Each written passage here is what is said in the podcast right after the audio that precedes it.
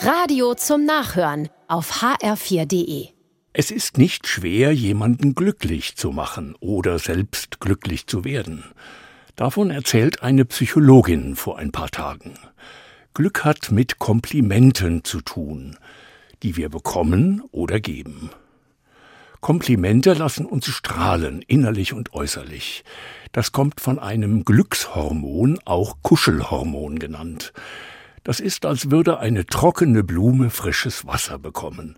Man blüht auf, streckt sich und fühlt neues Leben. Glück ist, wertgeschätzt zu werden. Viele tun sich ja schwer mit Komplimenten, das ist schade. Wir sollten es mehr wagen, ehrlich und von Herzen. Wir selber mögen ja auch hören, dass wir freundlich aussehen, elegant gekleidet sind oder etwas gut gemacht haben.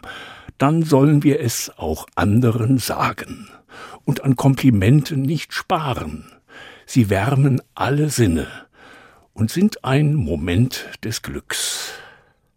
So einen Moment erlebt in der Bibel sogar ein Gauner.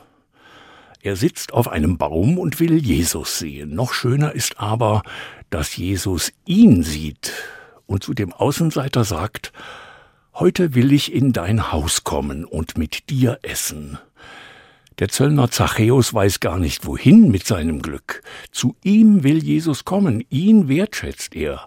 Vor lauter Glück spendet Zachäus viel Geld an die Armen, kann sein Glück nicht für sich behalten. Ja, das ist das Schöne am Glück. Man will es sofort mit anderen teilen, damit alle sehen, es ist herrlich wertvoll zu sein.